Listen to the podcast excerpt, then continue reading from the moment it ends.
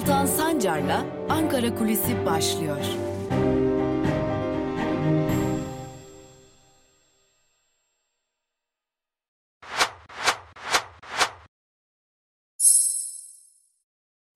Merhabalar sevgili Özgürüz Radyo dinleyicileri ve YouTube hesabımızın sevgili takipçileri.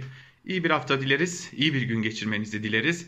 Ve umarız ki güzel haberler verebileceğimiz Özgürüz Radyo'dan Türkiye'nin e, güzel günlere doğru gideceğini, tabii ki dünyanın da güzel günlere doğru gideceğini e, verebileceğimiz haberler e, olur. E, peki öyle mi geçti hafta sonu? Tabii ki öyle geçmedi.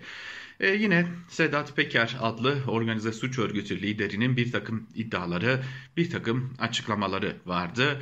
Bu açıklamalara, bu tartışmalara dönük olarak bir takım e, başka iddialar, başka açıklamalar geldi elbette. Ama bunlara geçmeden önce hafta sonunun e, belki de en çok tartıştığımız bir diğer konusuna, daha doğrusu haftayı noktalarken bir diğer tartıştığımız konuya bakmak gerekecek o da Anadolu Ajansı muhabiri Musab Turan'ın bakanlara e, hem Mustafa Varanka hem de Pakdemirli'ye Tarım Bakanı'na olan sorusuydu. E, Süleyman Soylu AKP'den büyük mü diye e, açıkçası bir gazeteci olarak ya da bir muhabir olarak baktığımda asla bir soru soracaksam dahi böyle sormam şeklinde düşüncelerimi de e, oluşturan bir tarzda bir soru sordu. E, tabii ki bu sorunun sorulmasının ardından da e, farklı tartışmalar yaşandı. Mesele ne sorunun kendisiydi, ne soruyu sorandı, ne de e, belki de sorunun muhataplarıydı. Esas mesele belki de e, sorunun Anadolu Ajansı'ndan gelmiş olmasıydı. Çünkü Anadolu Ajansı'yla ilgili Anadolu Ajansı'ndan gelmesi başka bir tartışmayı e, kendisiyle birlikte getirdi. E, malum Anadolu Ajansı devletin resmi kurumu ve e, ve uzunca bir e, zamandır da e, AKP'nin kontrolünde ilerleyen e, bir e, yayın organı.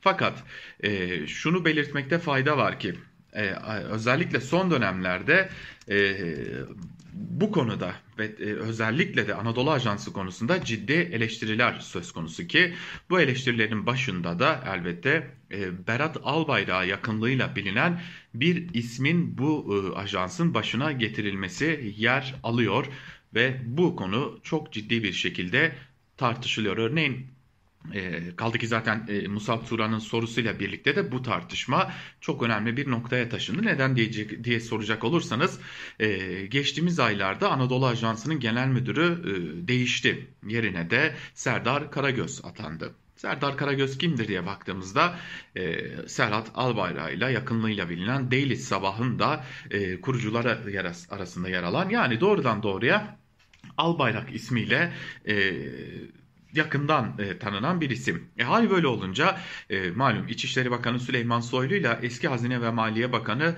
e, Berat Albayrak arasında olduğu iddia edilen çekişme de hatırlatılınca ki Sosyal medyada da bunları çok açık bir şekilde görebildik. E, sosyal medyada İçişleri Bakanı Süleyman Soylu ile Soylu'ya yakınlığıyla bilinen birçok isim de sadece Anadolu Ajansı'nın e, işten çıkarılan soruyu soran muhabiri Musab Turan'ı değil aynı zamanda da Anadolu Ajansı'nın genel müdürü olarak getirilen göreve getirilen Serdar Karagöz'ü de hedef aldılar. Hatta İçişleri Bakanı Süleyman Soylu'nun e, danışmanlarından biri doğrudan doğruya Anadolu Ajansı Genel Müdürü'ne bu nasıl bir kahpeliktir, bu nasıl bir şerefsizliktir diye bir soru sordu.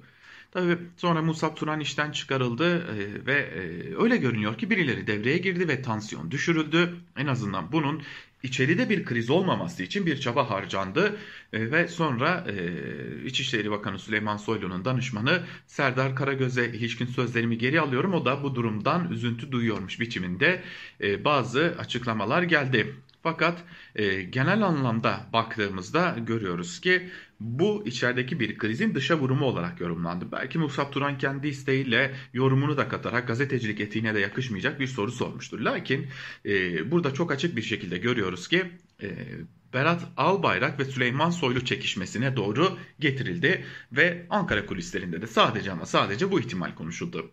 Hafta sonu bunu konuşurken tabii gözler pazar günündeydi. Pazar günü Sedat Peker ne gibi açıklamalar yapacak, neler söyleyecek, daha doğrusu ne gibi iddialarda bulunacak diye e, herkesin gözü pazar günündeydi.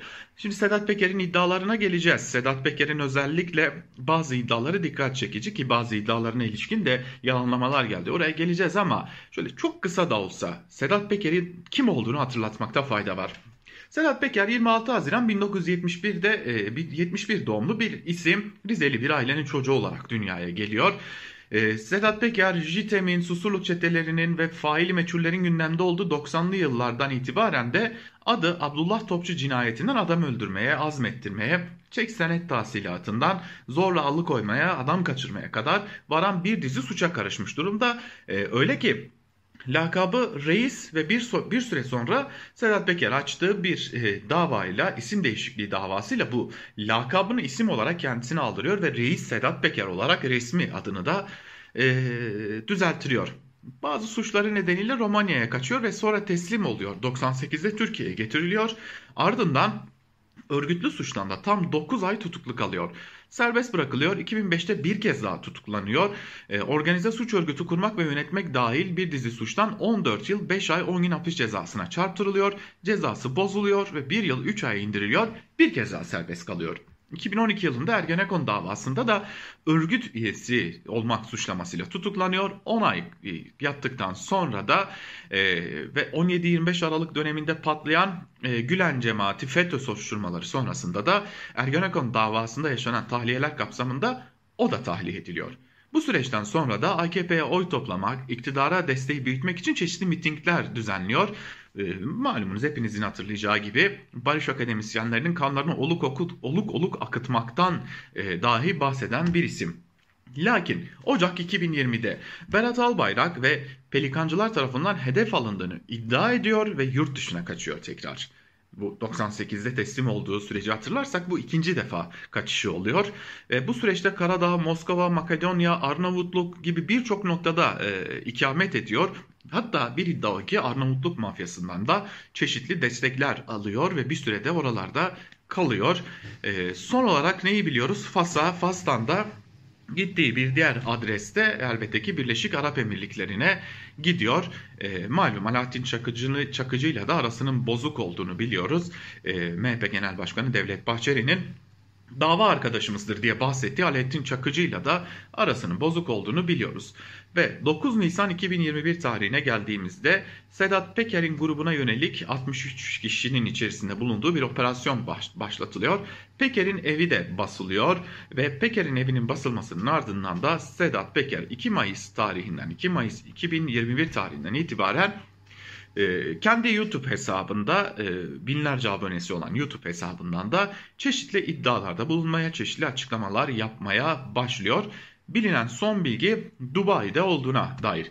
Peki Sedat Peker'in e, ne gibi iddiaları var? Şimdi Peker birinci videosunda 3 yıl önce evinde dünyanın önemli bankalarından ikisinin sahibi, onların avukatı ve tercümanları ve çeşitli iş insanlarıyla birlikte önemli bir toplantı düzenlediğini, bu toplantıda tartışma yaşandığını söylüyor. E, fakat Peker'in bu görüşmeye dair e, bir başka açıklaması bulunmasa da bankalar e, bu konuya dair de herhangi bir yanıt vermiş durumda değiller. Yine birinci videosunda Sedat Peker diyor ki kendisine yapılan operasyonun teşebbüsünün derin devletin başı olarak da nitelendirdiği Mehmet Ağar ve Pelikancılar tarafından yürütüldüğünü söylüyor. Operasyonun İstanbul Emniyet Müdürlüğü Organize Suçlarla Mücadele Şubesi tarafından düzenlendiği de biliniyor. E, Mehmet Ağar ise Sedat Peker'i ilk videodan sonra yalanlıyor ve kimin ne iddiası varsa buyursun delillerini getirsin her türlü araştırmaya soruşturmaya açığım diyor. E, lakin pelikancılar e, konusuna dair bir açıklama yapmıyor. Bu da önemli bir diğer nokta. Şimdi baktığımızda çok sayıda iddiada bulunuyor. Yine Mehmet Ağar'a yönelik mesela e, oğlu e, Tolga Ağar'ın uyuşturucu kullanıp silahla ateş ettiğini ve bir başkasının suçu, kendisinin suçunu başkasının üstüne yıktığını iddia ediyor. E, nedir bu iddia ona bakalım. Diyor ki Acarkent'te e, Beykoz konaklarında e, Peker Mehmet Ağar yani Mehmet Ağar, Sezgin Baran Korkmaz ile görüşürken malum şimdilerde kendisi de aranıyor. Sezgin Baran Korkmaz'ın özellikle kara para aklama suçundan aranıyor. Ee, oğlu Tolga Ağar bir sokak yukarıdaki evde kız arkadaşıyla tartışıyor. Ardından da e, daha doğrusu kız arkadaşıyla e, malum son dönemlerin gözde e, et e, restoranlar zincirinin sahibi olan Nusret'le tartışıyor ve havaya ateş açıyor. E, ardından da e, Emir Sarıgül'ün şoförü Selim Taşdemir bu suçu üstleniyor e, ve bu konuda böyle kapanmış oluyor. Yine bir diğer iddia e, Tolga e, Ağar'ın Yeldana Kaharman'ın ölümüne neden olduğu ve bu suçun hemen işlenmesinin hemen ardından da e, Tolga Ağar'ın oğlunu helikopterle aldırdığı ve olayın üzerinin örtüldüğüne dair. E, Tabi Mehmet Ağar bir yalanlama yapıyor ve her türlü soruşturmaya açığım diyor. Tolga Ağar ise ben bu e, iftiraları bu şiddetle reddediyorum gibi bir açıklama yapıyor. E, Sedat Peker altın başlara tezgah kurulduğuna dair bir takım iddialarda bulunuyor. Ağar'ın e, Azeri milyarder Mubariz Masimov'un e, marinasına çöktüğünü ve bu marinana marina üzerinden daha doğrusu Masivov'un tırnak içerisinde FETÖ'cü ilan edildiğini ve bu nedenle de 29 milyon dolarlık marinaya Mehmet Ağar'ın yine kendisinin ifadesiyle söylüyoruz. Peker'in ifadesiyle çöktüğünü iddia ediyor. Mehmet Ağar ben olmasaydım Saygı Öztürk'e konuşuyor ve diyor ki ben olmasaydım buraya mafya çökecekti diyor. E, hemen ardından İçişleri Bakanı Süleyman Soylu açıklama yapıyor ve benim devletim kıytırık bir marinaya mafya bozuntularının çökmesine izin vermez dediği için e, diyor ve Soylu, Soylu Mehmet Ağar'ın özür dilemesini istiyor. Ağar da daha sonra bu konuda bir özür mesajı yayınlıyor, özür diliyor. Yine e, bir süre sonra ise e, ne oluyorsa bir anda İçişleri Bakanı Süleyman Soylu'ya hedef almaya başlıyor. Daha önce pelikancılara hedef alan e, Süleyman e, Sedat Peker bir anda İçişleri Bakanı Süleyman Soylu'ya hedef almaya başlıyor. Dördüncü videoda da Süleyman Soylu'ya hitaben sen benim koruma polisim kararımı sen vermedin mi sen uzatmadın mı ondan sonraki senede diye soruyor. E, ve Süleyman Soylu'ya sen benim dönüş biletimden dönüş biletimi yaktın diyor ve dosyalarının kendisine yönelik dosyaların da istihbarat tarafından hazırlandığını filan e, bu tarz iddialarda bulunuyor. E, ve çok çarpıcı başka iddialar ise elbette ki uyuşturucu konusu. Sedat Peker bir diğer videosunda uyuşturucu konusuna değiniyor. Kolombiya limanında 4 ton 900 kilo kokain yakalandı. Bu Türkiye'ye geldiğinde paketlenip satıldığında küçük bir Afrika ülkesinin milli hasılası kadar eder. Açıklama yapıyorlar. Bunlar Türkiye'ye gidecekti. İzmir limanına bir kimya fabrikasına Türkiye'de teslim alacak yerlerle ilgili hiçbir operasyon yok. Hiç kimseye niye operasyon yok diyerek de soruyor ve yine Sehem'in tırnak içerisinde bu bir mafya lafı diyelim e, çeşitli karanlık işlerin yapılmasına da e, Sehem diyorlar. E, malum Kurtlar Vadisi jargonundan da yabancı olmadığımız bir kelime. E, Sehem'in başında da Mehmet Ağar var diyorlar. Mehmet Ağar tabii ki bu konuya dair bir açıklama yapıyor ve bunlar doğru değildir diyor. Süleyman Soylu ise e, bu kokainlerin yakalandığını Kolombiya'da geçen sene 1 Haziran'da kokain yakalanıyor. Bizim yaptığımız araştırma Ambarlı Limanı'na gelecek. Narkotik başkanı bana geliyor. Hemen diyorum irtibat kurun. Mümkünse Kolombiya'ya gidin. Pandemi mandemi gidemediler. 25 Haziran'da toplantı yaptık. Kolombiya bizim narkotikle bunlar bize herhangi bir yazılı belge vermediler diyerek iddiaları reddediyor. Ve dün yayınlanan son videosunda ise olay bir tık daha e, ileri götürüyor Sedat Peker ve diyor ki e, malum eski başbakan Binali Yıldırım'ın e, oğlu Erkan Yıldırım'ın Ocak 2021 ve Şubat 2021'de Venezuela'ya gittiğini çünkü Kolombiya rotasının çökmesiyle birlikte yeni rotanın e, Venezuela üzerinden geliştirildiğini öne sürüyor Sedat Peker. E, ve haliyle de Erkan Yıldırım'ın buraya gittiğini ve burada da çeşitli e, görüşmeler yaptığını söylüyorlar. Şimdi eski Başbakan Binali Yıldırım'ın oğlu Erkan Yıldırım'ın e, gittiği bir dönem var mı? Var. Bu Karakas elçiliği tarafından da paylaşılan fotoğraflarda da Erkan Yıldırım'ın orada bulunduğu görülüyor. Lakin bu konuya dair bir, e, bir açıklama ilerleyen saatlerde, dün ilerleyen saatlerde geliyor. Bu açıklamayı yapan da e, doğrudan doğruya eski başbakan Binali Yıldırım oluyor. E, şimdi dilerseniz Binali Yıldırım'ın sesinden dinleyelim. Bakalım eski başbakan Binali Yıldırım Sedat Peker'in iddialarına dair, oğlunun uyuşturucu kaçırdığına dair, o ciddi iddialara dair neler söylemiş. Şimdi bir de onu dinleyelim. Bu kesinlikle iftiradır, yalandır şiddetle reddediyoruz. Bizimle uyuşturucuyu yan yana getirmek bize yapılabilecek en büyük hakarettir, en büyük yanlıştır. Tümüyle reddediyoruz. Bu olsa olsa çamurat izi kalsın türünden bir suçlamadır. Çamur atanın önce kendi elleri kirlenir. Şubat'ta değil, geçen sene Aralık ayında gitmiştir. Ve beraberinde de Covid'de mücadele amacıyla orada ihtiyaç sahiplerine test kiti, maske gibi bir takım malzemeler götürüp dağıtmıştır. Evet eski Başbakan Binali Yıldırım'ın açıklaması da böyle. Tamam şimdi gelelim başka bir noktasına iddiaların. Ee, bir diğer iddiada elbette ki Kutlu Adalı, Uğur Mumcu gibi gazetecilerin ölümünde Mehmet Ağar'ın parmağının olduğuna dair bazı açıklamalar. Bunlar önemli. Özellikle Uğur Mumcu cinayetinin hemen ardından Sedat Peker diyor ki Mehmet Ağar olay yerine gitti. Çünkü katil olay yerine gider ve dolaylı olarak Mehmet Ağar'ın e, usta gazeteci Uğur Mumcu'nun katledilmesinde bir rolü olduğunu hatta azmettirici olduğunu öne sürüyor. Tabi hal böyle olunca yıllar öncesine dönülüyor ve yıllar öncesinde e, Uğur Mumcu'nun eşi Güldal Mumcu'nun e, genel yayın yönetmenimiz Can Dündar'ın ortaya çıkardığı o cümlesi akıllara geliyor. Mehmet Ağar'a, Mehmet Ağar'ın kendisine e, bu konuda e, duvara çarptıklarını e, belirtmesi üzerine Güldal Mumcu o zaman bir tuğla çekin diyorlar. Ve Mehmet Ağar da e, Güldal Mumcu'ya e, tuğla çekersek duvar yıkılır gibi bir cümle kuruyor.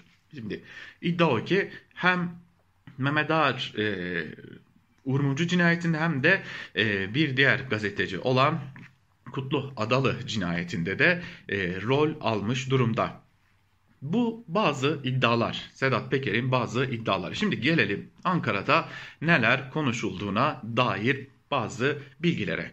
Şimdi malum e, çeşitli tartışmalar var. E, emekli emira, amiraller bildirisinin ardından Erdoğan'ın şu anda 104 kişinin içerisinde bizzat CHP üyesi olan e, kendisi, karısı, yeğeni, oğlu, şusu, busu var. Bunların yakın zamanda yazılı ve görsel medyada göreceksiniz demişti. Ve hemen ardından da Hürriyet gazetesi başta olmak üzere iktidara yakın birçok gazetede e, bazı isimlerin e, bu amiraller ve ailesinden bazı isimlerin CHP üye olduğuna dair bazı bilgiler vardı. Şimdi AKP'li yetkili ağızlardan e, gelen e, bu açık açık biçimde de ortaya konan izleme, takip ettirme, fişleme iddiaları, açıklamalarıyla ilgili her ne kadar muhalefete yönelik görünse de sizi izliyoruz algısının AKP'liler üzerinde de oluşturulmaya çalışıldığı öne sürüyor. Ankara kulislerinde konuşulan bir diğer algı bu. Ee, öyle ki AKP'de bu rahatsızlık yaratmış durumda. Ee, malum Sedat Peker'in İçişleri Bakanı Süleyman Soylu ile olan e, bu tartışmaları da Cumhurbaşkanlığı Sözcüsü İbrahim Kalın'ı izlettiği iddiasına kadar varmıştı ki bu da e, şimdi 104 amiral konusuna döndüğümüz zaman 104 amiralin ve CHP'lilerin izlendiğini hatırladığımız zaman AKP içerisinde ciddi bir noktaya e, oturuyor ki bu hususta da AKP'liler acaba biz de mi izleniyoruz, acaba biz de mi takip ediliyoruz noktasında ciddi bir huzursuzluk içerisindeler. Hatta iddia ki e, bazı AKP'lilerin belki de Soylu hakkında AKP'de sessizliğin bir diğer nedeni de budur şeklinde konuştuğu da belirtiliyor.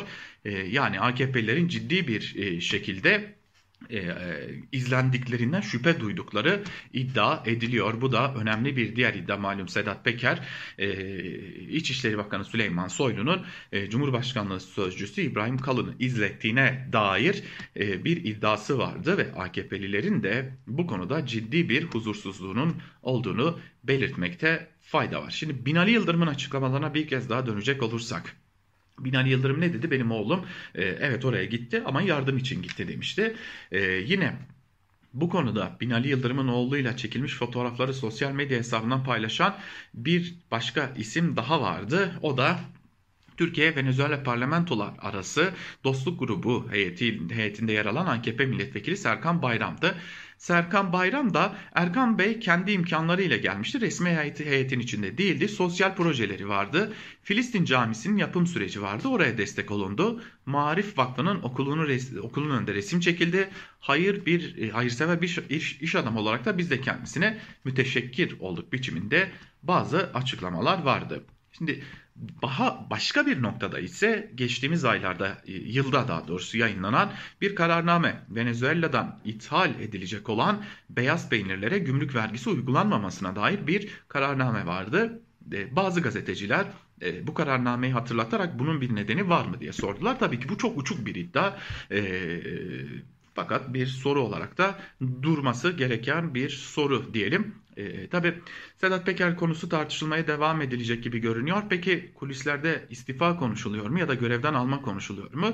Kulisler her an tetikte her an bir istifa ya da her an bir görevden alma olacağını söyleyenler de var. Ama ağırlık herhangi bir görevden alma ya da bir istifa olmayacağı görüşünde. Önümüzdeki günlerde ise e, Sedat Peker'in yapacağı yeni açıklamalar, ortaya atacağı yeni iddiaların neler olacağı da sadece e, bu konuyu takip eden gazeteciler tarafından değil, çok ciddi bir şekilde AKP'ye oy verenler tarafından da AKP'liler tarafından da yakinen takip edildiğini belirtmekte fayda var diyelim. Bugünkü Ankara Kulisi programını ağırlıklı olarak Sedat Peker iddialarını ve bu iddiaların toparlanmasına ayıralım. Özellikle son e, noktada bitirirken de bir e, hatırlatmayı daha yapalım. Sedat Peker bir önceki videosunda Nisan ayında İçişleri Bakanı Süleyman Soylu'ya hitaben Nisan ayında hani bir şeyler değişecekti ve biz ülkemize dönecektik diye bir soru soruyor. Tabi o dönem e, bu videonun yayınlanmasının ardından da o dönem Nisan ayında ne olacaktı soruları e, kendisiyle birlikte geliyor. Fakat bu sorulara bir cevap bulunamamıştı o dönemde. Tabi halen net bir cevap bulunamadı. Lakin e, bir istinaf kararı mahkemesi bu sorunun e, dikkat çekici bir tarihle yanıtını verebilmiş olabilir. Şöyle İstinaf Mahkemesi 1990'lı yıllarda e, faili meçhul kalan, kalan cinayetlerle isimleri anılan Mehmet Ağar ve Korkut Eken'in de aralarında bulunduğu sanıklara verilen beraat kararını bozdu ve özellikle yeniden yargılanmanın şart olduğunu dile getirdi. Ee, özellikle Ayhan Çarkın gibi isimlerin ifadelerinin delil olarak değerlendirilmesi e, gerektiğinin de altını çizdi. Dava davanın bozulma kararı dün ortaya çıktı. Tebliğ dün yapıldı. Ama bozulma kararı 5 Nisan. Tam da e, Sedat Peker'in hani Nisan ayında bir şeyler değişecek mi diye sordu. Değişecekti. Ne oldu diye sordu Nisan ayı. Tabi bir bağlantı var mı yok mu, yargının kararı bağımsız mı değil mi ayrı bir tartışma konusu. Lakin Ankara kulislerinde 10 Nisan ayı ile ilgili olaylardan biri bu muydu diye de bazı sorular yer alıyor. Bu da ayrı bir tartışma konusu. Öte yandan Cumhurbaşkanı Erdoğan açıklama yapacak mı? Cumhurbaşkanı Erdoğan'ın e, biraz daha olayları izleme taraftarı oldu ve bir suç örgütü liderinin açıklamalarına cevap verecek konuma gelmeme adına da bu konuda pek de bir açıklama yapma niyetinin olmadığı da yine kulislerde dolaşan iddialardan biri. Tabii ki noktalarken e, şunu belirtmekte fayda var. Gazeteci olarak biz de Sedat Peker'in ortaya attığı iddiaları belki canı yanan bir mafya liderinin kısmen uydurma, kısmen gerçek, kısmen bildiklerini anlattığı bu iddiaları araştırmaya, soruşturmaya devam ediyoruz. Lakin tüm bunları yaparken bir gazeteci olarak şunu söylemeden de geçemeyeceğim. Sedat Peker'in bir suç örgütü lideri olduğunu asla unutmamak gerekiyor ve Sedat Peker'in oluk oluk kan akıtacağız tehditleri yapan bir mafya lideri olduğunu da hiçbir zaman unutmamak gerekiyor. Bir başka Ankara Kulisi programında görüşmek dileğiyle. Hoşçakalın.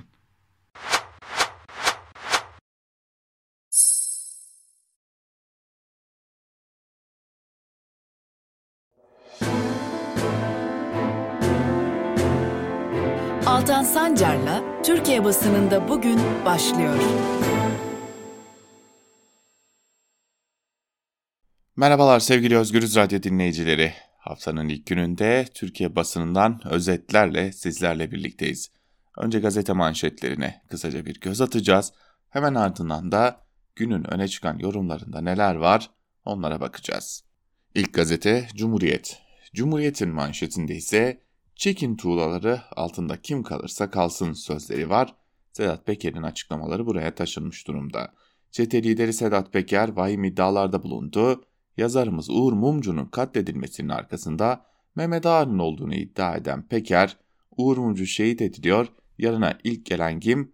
Katil en önce gelir. Ağar dedi. Peker, KKTC'li gazeteci Adalı ile Can Türk Baybaşim ve Buldan'ın öldürülmesinde Ağar ile Eken'i işaret etti. Soylu iddialarını sürdüren ve Erdoğan'a mesajlar veren Peker, yeni kokain rotasında Binali Yıldırım'ın oğlunu suçladı. Güldal Mumcu, Ağar'ın kendisine söylediği bir tuğla çekersek duvar yıkılır sözlerini anımsatarak senelerdir kim ne biliyorsa anlatsın dedik. Çekin tuğlaları yıkılsın duvar altında kim kalırsa kalsın paylaşımını yaptı denilmiş haberde. Şimdi benim Cumhuriyet'e söyleyeceğim tek bir şey var. Yani en azından Cumhuriyet yönetimi olarak şu anki mevcut Cumhuriyet yönetimine daha doğrusu Uğur Mumcu'nun cinayetinde Uğur Mumcu'nun katillerinin peşine düşecek yüzünüz var mı iyi düşünün. Bu ülkede kendisine silahlı saldırı düzenlenmiş. Bu ülkenin bizzat iktidarının başındaki Erdoğan tarafından hedef alınmış. Bizzat İçişleri Bakanı tarafından hedef alınmış bir gazetecinin Can Dündar'ı e, kalkıp da biz o, o manşetleri biz atmadık Can Dündar attı diye hedef gösteriyorsanız önce kendinizden utanın. Evrensel'in manşetinde de aynı konu var. Adalı cinayeti ifşaatı araştırılsın. Peker 7. videoda ağır ve soyluya ilişkin ifşaatına devam ederken bu kez faili meçhul cinayetlere dair açıklamalarda bulundu. Kıbrıslı gazeteci Kutlu Adalı cinayetinin Eken ve Ağar'a bağlı bir ekip tarafından işlendiğini belirten Peker, Mumcu ve Kürt iş adamlarının öldürülmesine dair de Ağar'ı suçladı. Eski Başbakan Binali Yıldırım'ın oğlu Erkan Yıldırım'ın Venezuela'daki uyuşturucu sevkiyatı için rota çizdiğini öne sürdü. Peker, Erkan Yıldırım'ın Soylu ile yakın dost olduğunu ifade etti denilmiş haberde. Bakın yine ikinci gazetedeyiz ve manşetinde bu var. Üçüncü gazeteye bakalım. Üçüncü gazete bir gün manşette duvarı örenler tuğlayı çekmez sözleri var. Bakalım ayrıntılar neler. Yaşananların rejimin içi rejimi içi çıkar ve iktidar çatışması olduğu çok açık. Güldal Mumcu eşinin öldürülmesinin ardından Mehmet Ağar'ın yanına gelip cinayetin arkasında yapının bir duvar gibi olduğunu ve bir tuğla çekse duvarın yıkılacağını söylediğini aktarmıştı. Aydınları, ilericileri ve devrimcileri yok etmek için vatan, bayrak, ezan denilerek örülen duvar aynı zamanda ceplerini doldurma aracı da oldu. Duvar öğrenler bir tuğlayı çekmiyor. Tuğlayı ancak halk çekebilir diyor Bir Gün gazetesi de haberin ayrıntılarında. Ve Yeni Yaşam gazetesi Kürtlere karşı savaş kirletiyor manşetiyle çıkmış. Sedat Peker'in ifşaat videoları adeta bir dizi film gibi birbiri ardına yeni kirli çamaşırları ortaya dökerken Özdal, Türkiye Kürt sorununda ne kadar barışçı bir atmosferden uzaklaştıysa kendi içinde bu yara büyüdü, kangren olduğu vücudu sardığı görülmüştür dedi. Kürtlerle savaşın kirlenmenin asıl nedeni olduğunu belirten Özdal, Kürt sorunundaki çözümsüzlüğün sorunu bir şiddet sarmalına sürükleme halinin rejimin kurucu unsurlarından biri olduğunu belirterek Türkiye bu sorunun çözümüyle temizlenebilir ifadesini kullanmış. Tabi bu açıklamaları yapan gazeteci Hakkı Özdal. Ve gelelim Sözcü gazetesine manşette müftünün vaazından nefret aktı sözleri var. Hemen ayrıntılarına bakalım. Müftü Şaban Soytekinoğlu Selanik göçmenlerin %90'ı sebateist aslında Müslüman değil dedi. Soruşturma açıldı diye bir haber var. Kaç zamandır tartışılıyor. Hem Gezi direnişini hem Selanik göçmenlerini hedef almıştı. E, hatta Ali Koç'a kadar uzanmıştı hedefindeki isimler. Sür manşette ise Peker'in açıklamaları çekin tuğlaları çağrısıyla verilmiş. Sedat Peker dün yayınladığı videoda Uğur Mumcu suikastinden ağır sorumlu tuttu. İddia üzerine merhum gazetecinin eşi Güldal Mumcu açıklama yaptı. Çekin artık tuğlaları, yıkılsın, duvar altında kim kalırsa kalsın dedi. Beşinci gazetede de yine aynı açıklamaları görüyoruz.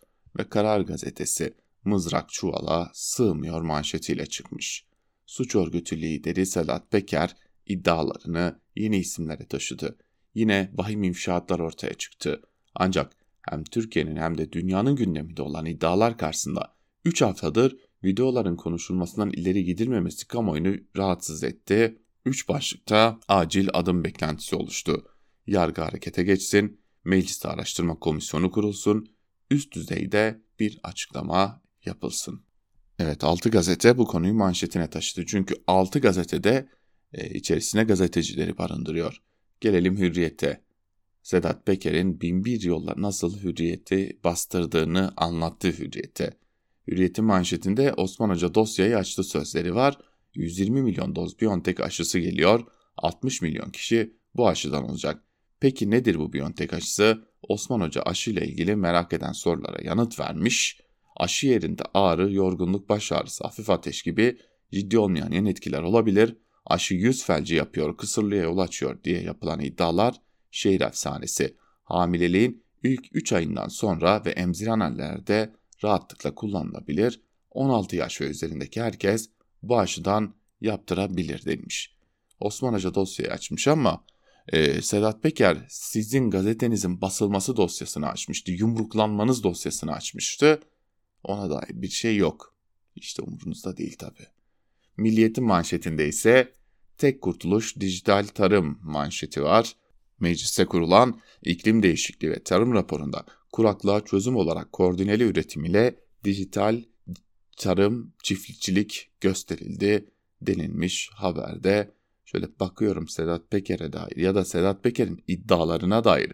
Onu geçtim. Sedat Peker'in söylediklerine cevaben yapılan açıklamalara dair tek bir satır yok birinci sayfada. Yok çünkü korkuyorsunuz.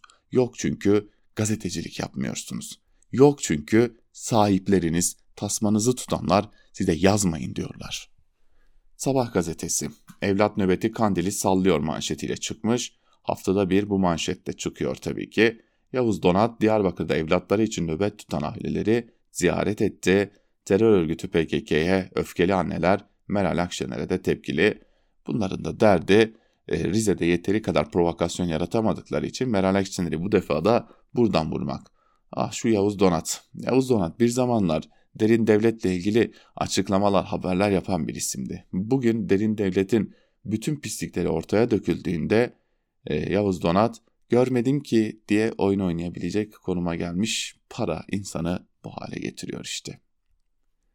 Bakın Yeni Şafak'ta yeni bir şeyin peşinde ki geçtiğimiz günlerde A Haber e, ve e, Sabah peşindeydi. Zaten aynı yere hizmet ediyorlar. Bugün de Yeni Şafak aynı konunun peşinde ateşle oynuyor manşetiyle çıkmış. İyi Parti Genel Başkanı Meral Akşener'in Cumhurbaşkanı Erdoğan'ın Netanyahu'ya Filistinli mazlumları PKK'ye benzeten açıklamaların ardından yaptığı Rize ziyareti uzun zamandır sokaklarda kaos çıkarmak amacına hizmet etti. İkizdere'de Akşener Bey gibi vatandaşı tahrik, tehdit, küfür ve şiddet dahil her yola başvurdu. Soruşturma dosyasına giren bilgiler provokatif ziyaretin en ince ayrıntısına kadar hesaplanmış derin bir proje olduğunu ortaya koydu. Ya zaten biz e, o projenin ne olduğunu iyi biliyoruz da Allah'tan Akşener o projeye düşmedi de e, bir şey yapamadınız. Ne mutlu ki Akşener sizin tuzağınıza düşmedi diyelim ve rezil iktidar gazeteleriyle birlikte manşetleri doktalayalım. Gelelim günün öne çıkan yorumlarına. İlk yazı Bir Gün gazetesinden Erk Acerer'e ait. Acerer aynı zamanda Özgürüz Radyo programcısı. Beka değil Koko'ymuş başlıklı yazının bir bölümü şöyle. Peker'in ifadeleri eski Türkiye'nin dehlizlerine giriyor. Uğur Mumcu cinayeti sonrası söz edilen son tuğlanın bu ifadeyi kullanan kendisi olduğunu anlıyoruz. Katillerin olay yerine dönmesi de konu kapsamında. Peker, Mehmet Ağar ve Korkut Eken'in Kıbrıslı gazeteci Kutlu Adalı cinayetiyle de suçluyor. Hatta ihale son anda kendisi ve kardeşi dışına çıkıyor. Peker, uyuşturucu ticaretinde olduğunu iddia ettiği öldürülen Kürt iş adamları Behçet Cantürk, Savaş Buldan, Hüseyin Baybaşin ve diğer karanlık işler ile faili meçhul cinayetlerin kapatılması için Milli Güvenlik Kurulu'nda devletin suçların örtülmesi için karar aldığını aktarıyor. Tablo sandığımızdan vahim. Bundan sonrası tufan bu koşullarda yeni Türkiye değil eski de ayakta kalamaz. Ya gerçekten yüzleşerek temiz bir ülke kurulacak ya da topyekun bir çöküş yaşanacak. Yine bir gün gazetesinden Güven Gürkan Öztan ise iktidarla iş tutanlar ecel teri döküyor diyor yazısının başlığında ve bir bölümünde şunları kaydediyor. Bu çöküşün hayli gürültülü olacağı kesin. Peker'in yeni videoları, Soylu'nun üslubu, Anadolu Ajansı muhabirinin çıkışı, AKP'deki homurdanmalar. Hepsi bunun bir göstergesi. İktidara yönelik her eleştiride filanca bakanın yanındayız kampanyasına katılan bakanlar, milletvekilleri soylu meselesinde sus pus. Saraydan işaret gelmedikçe de konuşamayacaklar. Bir milletvekilinin ricasıyla basılan hürriyetin yeni ve eski patronu meşhur köşe yazarları da dilini yutmuş durumda. İktidar ile iş tutmuş olanlar acaba bizim adımız ne zaman geçecek diyerek ecel teri dökmeye devam ediyor. Peker gibiler konuştukça daha fazla iktidar mensubu ya da yakını suskunlar korosuna katılacak. Ekonomik kriz kıskacında yaşam mücadelesi veren geniş kesimler ise sandık önüne gelir gelmez oylarıyla konuşmayı bekliyorlar demiş. Tabii ben bu kadar emin olamıyorum o oyların nereye gideceğini ya da o sandıktan nasıl çıkarılacağına. Gelelim Duvar gazetesinden İrfan Aktan'ın yazısına. Sedat Peker'in örgütü başlıklı yazının bir bölümü şöyle. Peker ve Ağar gibi devlet tarafından her iktidara monte edilen kişileri sadece kişisel çıkar hesapçısı olarak sunmak, bunların devleti kirlettiğini ve nihayet devletin bağırsaklarından boşalmaya başladığını söylemek, devletin halka karşı yaptıklarını görünmez kılmaktır. Devlet bir şey yemiş ki bağırsaklarından bu kötülükler akıyor. Anlıyoruz ki devleti kirleten bu insanlar değil, bilakis devlet kirli işlerini bunlara yaptırıyor ve bunun karşılığında mükafatlandırıyor, cezai yaptırımlardan muaf tutuyor ve ilelebet koruyor. Korumadıklarını da yok ediyor. Sedat Peker ise yok, yok edilmeye razı gelmedi. Uyuyan canavar bu yüzden uyandı. Tekrar uykuya yatması için pışpışlanması gerekiyor. Fakat bunu mevcut iktidar yapması artık mümkün görünmüyor. Belki de Peker son kertede geleceğin iktidarını oynuyor ama durumu iktidarın değişmesini bekleyemeyecek kadar acil göründüğü için anlaşmayı şimdi yapmak istiyor. Bunda muvaffak da olabilir. O zaman başlattığı film yarıda kalacak ve dosya kapanacak mı? Muvaffak olmazsa geleceğin muhtemel iktidarı Pekergiller için nasıl bir görünüm arz ediyor? Bu sorudan devam etmeliyiz diyor İrfan Aktan yazısında. Devam edelim. Bu konuya dair başka bir yazı Çiğdem Toker'in Sözcü gazetesindeki yazısı. Hangi devlet, hangi yargı diye soruyor Çiğdem Toker yazısında ve bir bölümünde ise şunları kaydediyor. Sedat Peker'in önceki 6 videosunda devlet, mafya, sermaye, medya ilişkilerine dair sayısız iddia günlerdir öylece bekliyor. Herkes cevabını iyi bildiği soruyu birbirine soruyor. Soruya soruyla cevap veriliyor. Bu iddiaları soruşturacak tek bir savcı bile mi yok? Bu ülkede insanca, onuruyla yaşamak isteyen herkes kendisini bir lağımın içine düşmüş gibi hissediyor. Buradan çıkışın sonuç getirmeyeceği baştan belli. Bildik yollarla değil, doğru zamanda doğru eylemsellikle tepki verecek bir siyaset de mümkün olduğunu biliyoruz. O siyaset üretilinceye dek bize düşen suikastleri, cinayetleri, yeni uyuşturucu rotasını ve kimin bu rotada nerede durduğuna dair iddiaları anımsatmak diyor yazısında Çiğdem Toker'de. Ve hazır uyuşturucu rotası demişken yine Sözcü gazetesinden Murat Muratoğlu'nun Venezuela'dan peynir başlıklı yazısına kısaca bir göz atalım. Ülkemizde 193 çeşit peynir üretimi yapılırken ve lezzetleri dünya çapında bilinirken neden Venezuela? Değil mi ya? Gerçi dünyanın 128 ülkesinden gıda ithalatı yapan Türkiye için çok acayip sayılmaz ama gümrük vergisiz olması milletin aklında soru işareti uyandırdı. Hollanda, İsviçre, Fransa peynirleriyle ünlü ülkeler. Sattıkları ürünler Türkiye'de olmayan peynirler. İthal edeceksen oradan alırsın. Gidip de gemiyle 35 gün mesafedeki ülkeden almazsın. Maliyeti yüksek soğuk hava depolarında tutulan süt ürününün navlun maliyeti süt ürününden fazla tutar, diyor Murat Muratoğlu ve bir bölümünde de yazısını şunları kaydediyor. Soru işareti kalmaması için açıklanmaya muhtaç iddialar söz konusu. Bugüne kadar kaç ton gelmiş? Hangi gümrükten ülkeye girmiş? Kim getirmiş? Maliyeti neymiş? Kaç liraya, nerede satışa sunulmuş? Ülkede hiçbir şey şeffaf olmayıp tüm ilişkiler ticari sır diye uydurma bir koruma kalkanı arkasına saklanınca saçma sapan fikirler geliyor akıllara. Türkiye'de hiç olur mu öyle şeyler? Tabii ki akla mantığa aykırı ama nasıl anlatacaksın insanlara diyor e, Murat Muratoğlu da. Hemen adaşının T24'teki yazısıyla devam edelim. Murat Sabuncu'nun T24'teki yazısı faili belli cinayetlere ekipten, Peker'den itiraf var. Savcılar iktidar artık susamaz diyor Murat Muratoğlu ve yazısının bir bölümünde ise şunları kaydediyor. Cumhurbaşkanı Erdoğan'ın bu yaşananlarla ve adı geçen kişilerle ilgili bir yol haritası hazırladığında olduğu iddiaları dillendiriliyor. Kendi partisinin yönetim kadrosundan milletvekiline, bakanına pek çok ismin karıştığı bu dosyanın artık kapatılmaz olduğu ortada. Ancak atacağı her adım partisini hatta koalisyonu sarsabilir. Ben bu yazıyı yazarken T24 Ankara temsilcisi Gökçer Tayincioğlu önemli bir haber geçti. 5 Nisan'da alınan bir mahkeme kararı bugün avukatlara duyurulmuştu. İstinaf Mahkemesi aralarında Mehmet Ağar, İbrahim Şahin ve Korkut Eken'in de olduğu 19 sanığın 18 faili meçhul cinayetten yeniden yargılanmasına karar verdi. 5 Nisan'da oy birliğiyle alınan karar bazı avukatlara dün tebliğ edildi. Önümüzdeki günler çok önemli sarsıntılara gebe olabilir diyor Murat Sabuncu. Fikret Bila ise Temiz Eller başlıklı yazısının bir bölümünde şu noktalara değiniyor. Terörle mücadele etmek, sınır ötesi harekat yapmak, asayişi sağlamak, devlet organlarının ve devlet personelinin görevidir. Devlet bu görevini suç örgütlerine ihale edemez. Hiçbir suç örgütü devletin güvenlik birimlerinden koruma görmedikçe ayakta kalamaz. Suç örgütleri varlıklarını sürdürüyorsa devletin güvenlik birimlerinde onları koruyan, onlarla işbirliği yapanlar var demektir. Peker'in son açıklamalarıyla başta Uğur Mumcu suikasti olmak üzere faili meçhul cinayetler yeniden gündeme geldi. Güldal Mumcu'nun yıllardır söylediği ve dün tekrarladığı gibi tuğla çekilmeli, yıkılacak duvar yıkılmalı, gerçekler ortaya çıkmalıdır.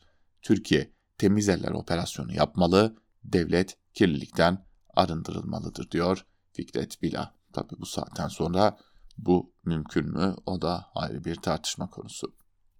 Bu arada Murat Yetkin yetkinreport.com adresinde Peker konuştukça Erdoğan'ın mıntıka temizliği kolaylaşıyor görüşünü savunuyor ve yazısının bir bölümünde şunları kaydediyor.